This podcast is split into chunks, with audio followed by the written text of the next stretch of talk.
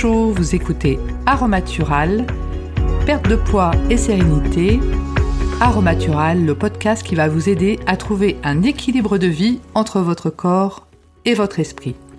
N'hésitez pas à vous abonner sur les plateformes de votre choix, Google Podcast, Apple Podcast, Deezer ou Spotify, et à laisser un avis 5 étoiles si ce podcast vous plaît.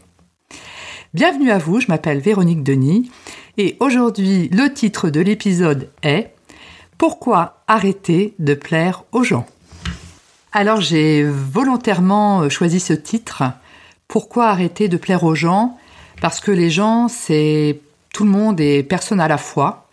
Et du coup quand on essaye de plaire euh, aux gens, c'est-à-dire euh, à tout le monde et à personne à la fois, on se perd soi-même euh, un petit peu. Alors, euh, quelles sont les raisons, bien évidemment, euh, non exhaustives qui peuvent faire qu'une fois adulte, on a envie de, plaire euh, à tout le monde, sans exception? En général, ça nous vient de l'enfance, donc je vais vous donner trois exemples qui sont bien évidemment non exhaustifs, hein, comme d'habitude, ce sont toujours des, pistes. Mais j'ai détecté effectivement ces schémas-là dans mon entourage par rapport à certaines personnes ou par rapport à moi-même également. Donc le premier exemple est effectivement avoir été euh, l'enfant du milieu, hein, c'est-à-dire euh, l'enfant qui est ni l'aîné ni, l'aîné ni le benjamin, donc un petit peu coincé entre les deux. Et c'est toujours une place qui est un peu compliquée à assumer et on a envie d'être peut-être sage et de plaire plus quand on est enfant dans cette fratrie et on gardera ce schéma euh, une fois adulte.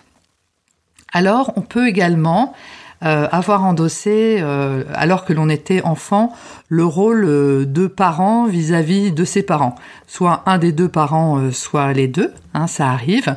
Donc du coup, on aura été un enfant très sage, qui aura pris des responsabilités euh, plus tôt qu'il n'est nécessaire, bien évidemment. Hein, dès l'âge de, de 5-6 ans, on se sera occupé d'un parent soit qui est euh, euh, manquant ou dépressif, et donc on aura endossé un, rôle pour plaire finalement à ce parent ou ses parents et pour avoir de leur part de l'amour. Donc c'est bien évidemment un schéma que l'on garde de nouveau une fois adulte et on va vouloir comme ça aider un petit peu tout le monde et puis plaire à, tout le monde pour euh, se réconforter émotionnellement.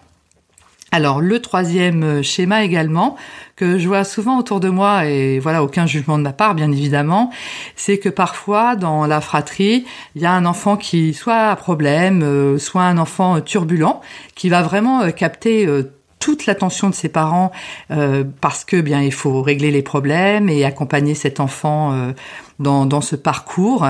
Et l'autre enfant, le, deuxième, euh, qui lui souvent est très studieux à l'école, très sage, va vouloir plaire à, ses parents en disant bah voilà déjà ils ont des problèmes avec le premier enfant qui est l'aîné ou le, plus jeune d'ailleurs. Hein. moi je vais pas en rajouter une couche, donc je vais faire en sorte pas de plaire euh, pour déjà avoir l'attention de mes parents en disant ben je vais pas rajouter des problèmes sur des problèmes qu'ils ont déjà et de ce fait, de nouveau, euh, une fois adulte, on va vouloir euh, plaire également dans ce schéma pour finalement pas causer de problème.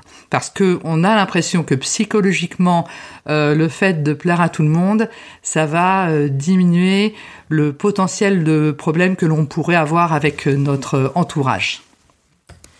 Et ce qui est intéressant par rapport euh, finalement à ces exemples euh, liés à l'enfance, c'est qu'en fait, ne seront pas pris en compte complètement les émotions de, l'enfant à, ce moment-là. Il y aura une espèce de suradaptation euh, de sa part par rapport à ces situations. Et une fois adulte, effectivement, on va garder ce schéma de mettre un peu en veille finalement nos, besoins, nos, émotions euh, pour plaire euh, finalement au, plus grand nombre.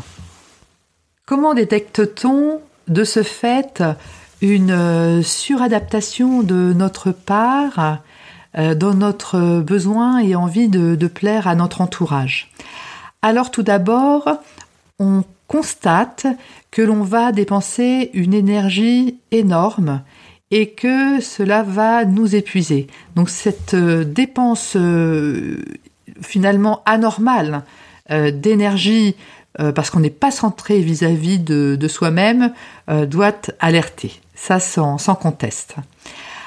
On peut également avoir une certaine anxiété qui est générée par euh, cette envie de plaire parce qu'on voit bien que c'est compliqué.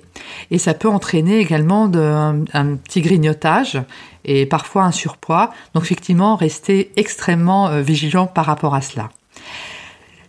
Cette suradaptation peut également entraîner des pensées récurrentes négatives.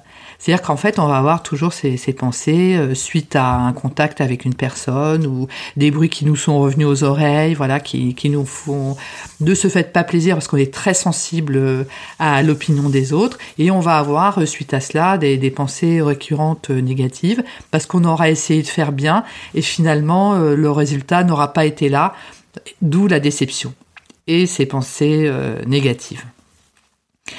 La dernière chose, qui n'est évidemment euh, pas exhaustive comme d'habitude, euh, c'est ça peut être une baisse d'estime de soi parce qu'en en fait on est un peu comme un hamster dans sa roue hein, quand on essaye de plaire à tout le monde, euh, ça ne marche pas, ça, ça ne peut pas marcher. donc ben, on peut, de par cet échec, ressentir une baisse d'estime de soi. Donc pourquoi est-ce qu'effectivement cet euh, objectif est impossible? Parce qu'en fait c'est une manière inconsciente, bien évidemment, indirecte, de vouloir maîtriser son environnement. Et euh, on ne peut pas, on ne maîtrise pas son environnement, jamais, dans aucune circonstance, d'où l'impossibilité effectivement d'arriver à plaire à l'ensemble de son entourage. Alors pourquoi? Tout d'abord parce que chacun de nous a sa grille de lecture. C'est-à-dire que si on prend l'exemple d'un événement, un événement qui pour une personne paraîtra comme très positif, pourra paraître comme extrêmement négatif pour une autre personne. Je suis sûre que vous avez déjà vécu cette situation. Il en est de même pour les personnes. C'est-à-dire que si nous prenons un exemple de fruit, Imaginons que je sois euh, framboise et que la personne qui est en face de moi soit cerise et que cette personne qui est cerise préfère les fraises. Et moi je suis framboise, du coup elle ne va pas avoir énormément d'affinité avec moi. Rien de personnel, simplement, voilà, je ne suis pas le fruit que cette personne préfère. Un autre exemple plus concret, me concernant également, je suis quelqu'un de très calme. Et il est tout à fait exact que pour les personnes qui sont euh, beaucoup plus euh, speed que moi, et c'est très bien ainsi, hein, euh, elles auront tendance à ne pas venir vers moi parce que elles me trouvent tout simplement molle. Donc voilà, simplement chacun sa personnalité et le monde est ainsi. Et en fait, l'ensemble de, notre univers et de notre entourage et de, nos connaissances et de tous ces flux finalement euh, sociaux s'organisent de la même façon. C'est-à-dire qu'en fait, quand on rencontre quelqu'un, on a directement une, jauge automatique euh, qui se met en place dans notre cerveau et on fait une espèce de, radar. Euh, en évaluant la personne entre guillemets, hein, bien évidemment, et c'est vraiment humain, c'est vraiment naturel, et on ne peut pas maîtriser cela, hein, ça c'est évident. Donc après, le travail intérieur, quand on souhaite avancer euh, là-dessus, c'est tout d'abord de travailler sur une volonté de neutralité. Alors moi, je ne suis pas parfaite, mais j'essaye effectivement d'avancer vers cela, et j'ai par rapport à la neutralité, en fait, une image dans ma tête où je me dis non, non, pas de jugement, euh, tu ne connais pas la personne ou si elle a fait ça, c'est certainement euh, qu'elle avait ses raisons, même si ce sont des choses qui me desservent. Hein, euh, c'est pas toujours des choses neutres. Hein. Et je me dis voilà, elle, a, elle avait ses raisons. Et j'ai, je, je m'impose euh, euh, psychologiquement en fait et, vraiment euh, mentalement, c'est cette image de neutralité où j'essaye d'arrêter finalement tout bavardage intérieur négatif, parce qu'en fait ça le fait d'avoir une critique intérieure négative comme ça, des pensées récurrentes négatives vis-à-vis des autres, ça, plombe en fait. Et le fait de moins en avoir et de devenir plus neutre, ça élève, ça, ça allège et ça rend euh, plus heureux au global.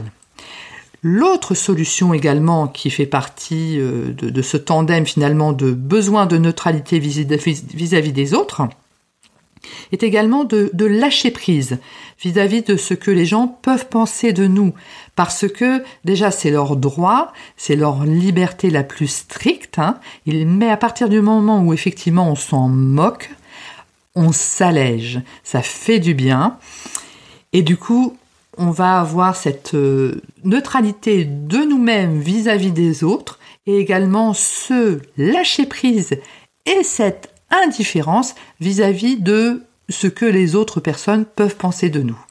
Et à partir du moment où on a cette base, ou à partir du moment où on tend vers celle-ci, il est important de s'épanouir dans sa vie, de faire ce que l'on souhaite, tant professionnellement que personnellement. C'est très important.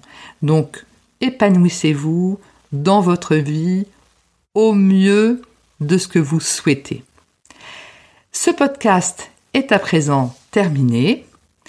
Vous pouvez, en vous abonnant à la newsletter Aromatural, recevoir le livret des 30 astuces pour perdre du poids. Je vous remercie de votre attention et je vous dis à très bientôt.